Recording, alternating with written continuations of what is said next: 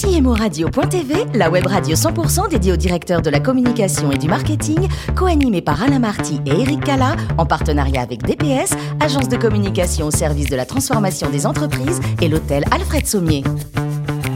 Bonjour à toutes et à tous et bienvenue à bord de CMO Radio. Vous êtes plus de 11 000 directeurs de la communication, du marketing et dirigeants d'entreprise abonnés à nos podcasts. Merci d'être toujours plus nombreux à nous écouter chaque semaine. Bien sûr, je vous invite à le faire. Vous pouvez réagir sur nos réseaux sociaux et notre compte Twitter CMO Radio et nous donner votre avis sur cette émission. Cette émission que je vais animer avec beaucoup de plaisir avec Anne Epner. Bonjour Anne. Bonjour. Vous êtes directrice du New Business et de la communication de, de DPS. Et nous avons aussi euh, la joie d'accueillir Kim Peke qui est avec nous. Bonjour Kim. Bonjour. Vous êtes euh, Head of Marketing and Communication, directrice du marketing et de la communication France chez American Express Global Business Travel. Merci de nous faire le plaisir de participer à cette émission. On va s'intéresser d'abord à votre parcours si vous le voulez bien. Vous avez commencé par un BTS tourisme, vente et production avant d'enchaîner sur un MBA business administration. Euh, quelle était votre envie quand vous étiez étudiante justement?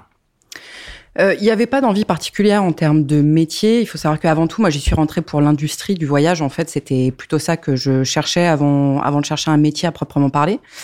Euh, donc tout ce qui touchait au voyage, ça m'intéressait, que ce soit les voyages pour les affaires ou les voyages pour le loisir, ça m'intéressait.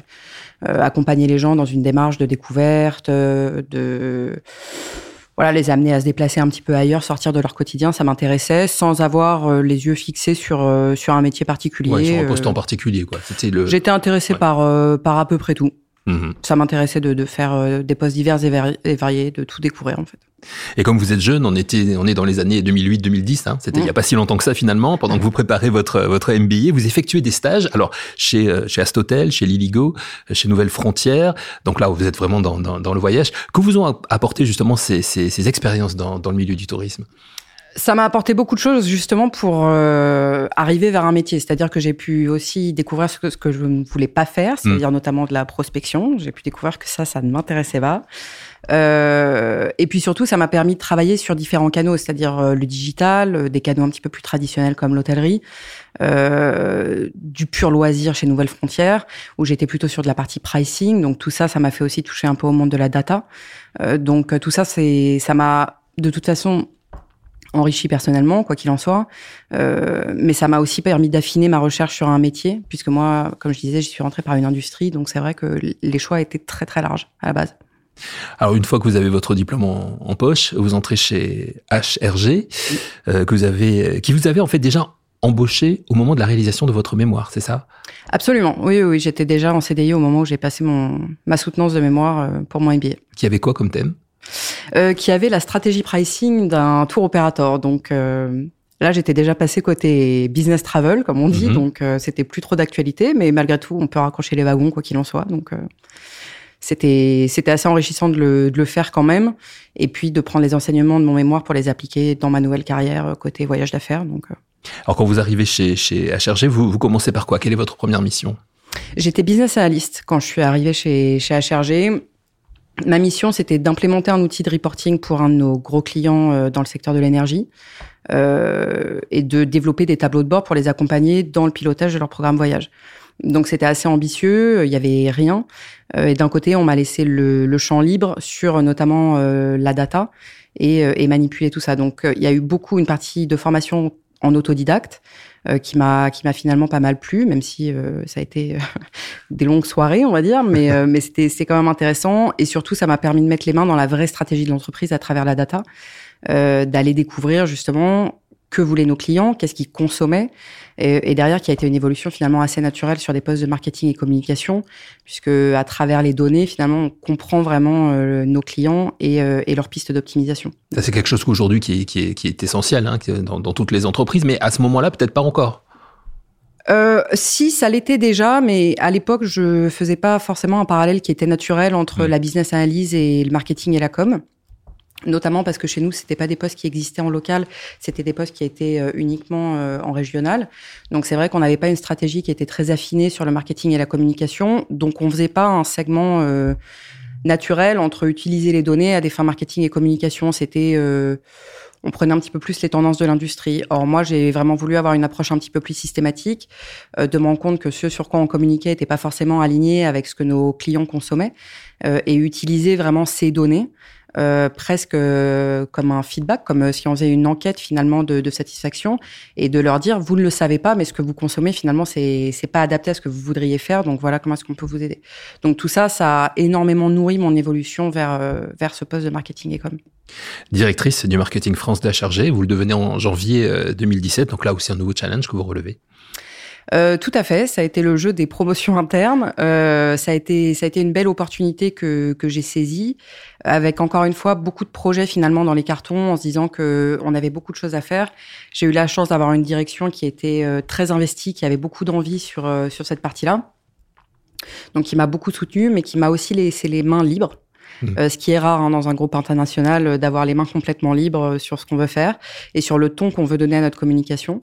Euh, c'est vrai que le groupe a chargé a vite compris que la France était un pays assez particulier euh, dans la façon dont on s'adresse avec les clients, mais même dans la façon de de faire les choses finalement, euh, typiquement en utilisant beaucoup le, critère de l'événementiel, peut-être un peu moins le critère du digital sur sur certains sujets.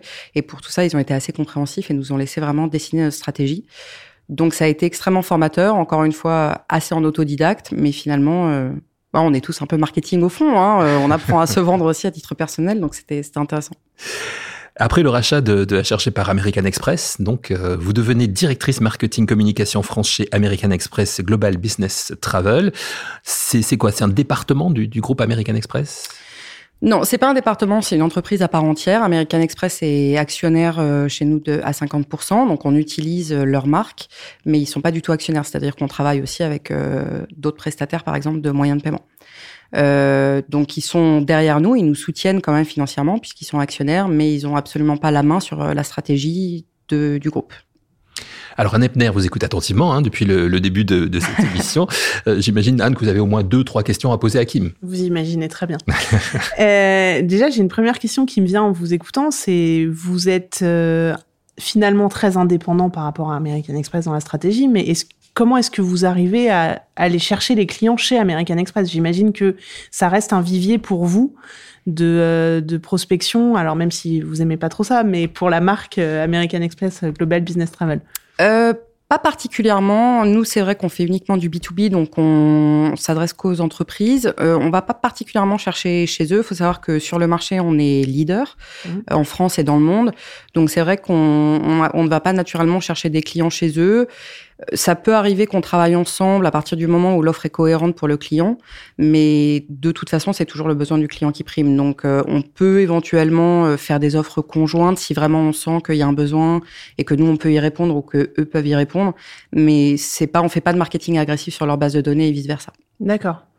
Et hum, question qui est liée à la situation, enfin qui est euh, inévitable vu le, le cœur de votre business. Comment est-ce qu'on rebondit quand on organise des voyages d'affaires, euh, dans une période où globalement euh, les voyages d'affaires ne sont pas forcément à l'arrêt complet, mais ont largement diminué. Alors, on peut dire quasi à l'arrêt complet, en tous les cas, il y a un an et demi. Euh, on rebondit assez naturellement parce que finalement, euh, l'agence de voyage d'affaires, elle a évolué d'un rôle qui était purement transactionnel initialement, donc c'est-à-dire effectivement faire rentrer les réservations et faire les réservations pour les voyageurs, euh, à véritablement un partenaire finalement des achats hors production euh, sur du pilotage de programmes voyage, euh, des mesures d'économie intégrer des critères RSE par exemple dans, dans, le programme voyage. Donc tout ça, euh, ça fait que aujourd'hui l'agence de voyage d'affaires est plus est plus seulement une agence de voyage comme on l'entend au sens traditionnel du terme. Donc, euh, on a travaillé sur beaucoup de projets pour accompagner nos clients qui, bah, eux aussi, ont subi une période qui a été quand même extrêmement compliquée, qui continue de l'être avec la, la, cinquième vague.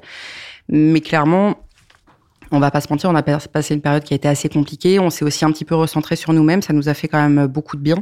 On s'est vraiment recentré sur nos collaborateurs avant tout.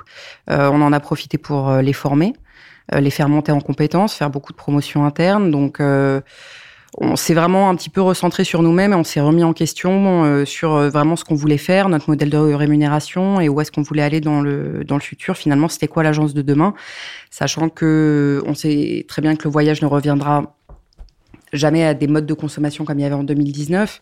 Euh, il faut que, il faut que ça évolue. Il faut aussi qu'on ait conscience qu'on doit se déplacer différemment, quoi qu'il en soit. Je pense que ça a été assez révélateur euh, la, période qu'on a passée. Donc, euh, on rebondit en se, en se remettant en question, je dirais, euh, et, en se, et en se demandant ce qu'on pourrait faire de plus. Nous, on en a profité aussi pour développer des plateformes, euh, notamment une plateforme qui s'appelle Travel Vitals, qui est un agrégateur finalement de recommandations sanitaires à travers le monde pour les gens qui souhaitent se, se déplacer.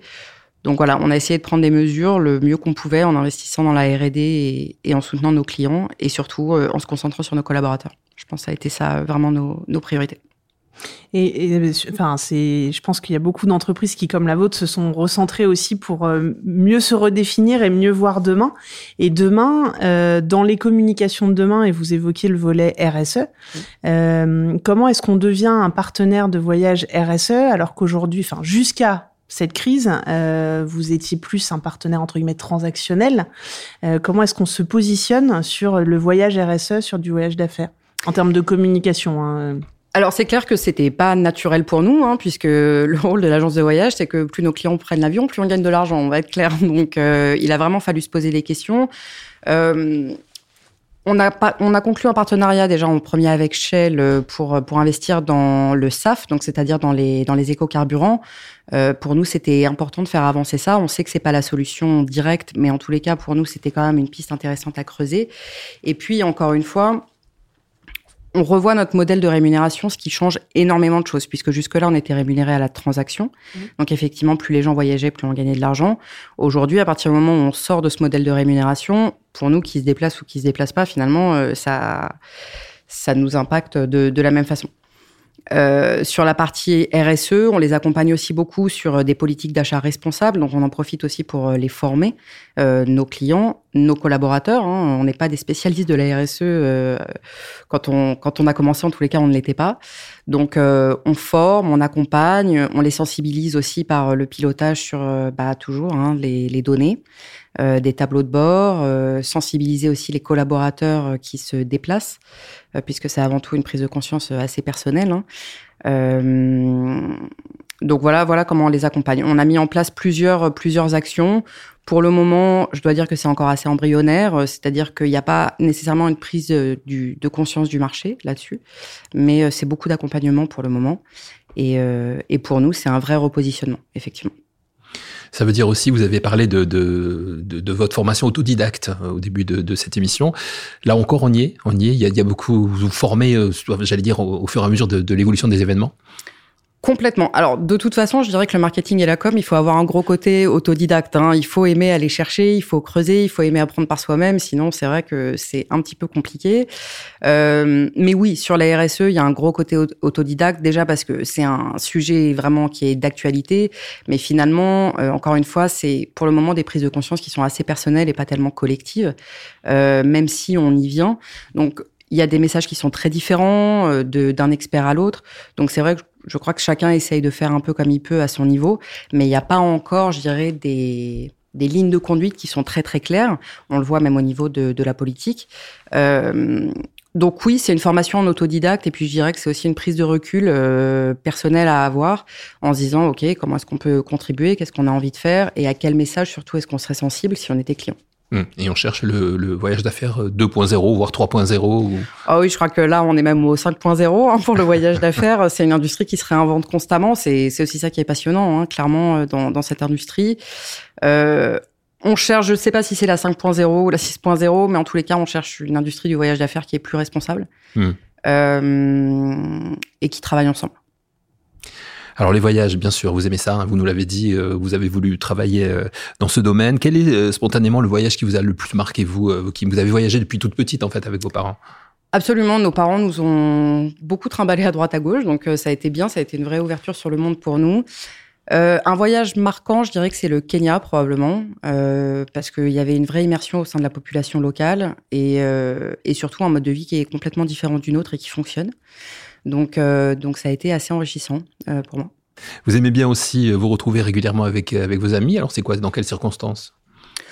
Euh, toutes les circonstances, ça peut être autour d'un verre, autour d'un bon repas. Ce qui nous intéresse surtout, c'est de discuter on travaille tous dans des, dans des métiers qui sont complètement différents. Euh, et moi, ça me, ça me nourrit beaucoup, en fait, de, de parler avec des gens qui font autre chose. Euh, parce qu'il y a beaucoup de beaucoup d'apprentissage en fait à aller prendre dans les autres industries, sur les autres lignes de métier. Donc c'est vrai que c'est vrai qu'on se réunit beaucoup et on parle beaucoup de boulot. Voilà, échange de bonnes pratiques quoi. Exactement.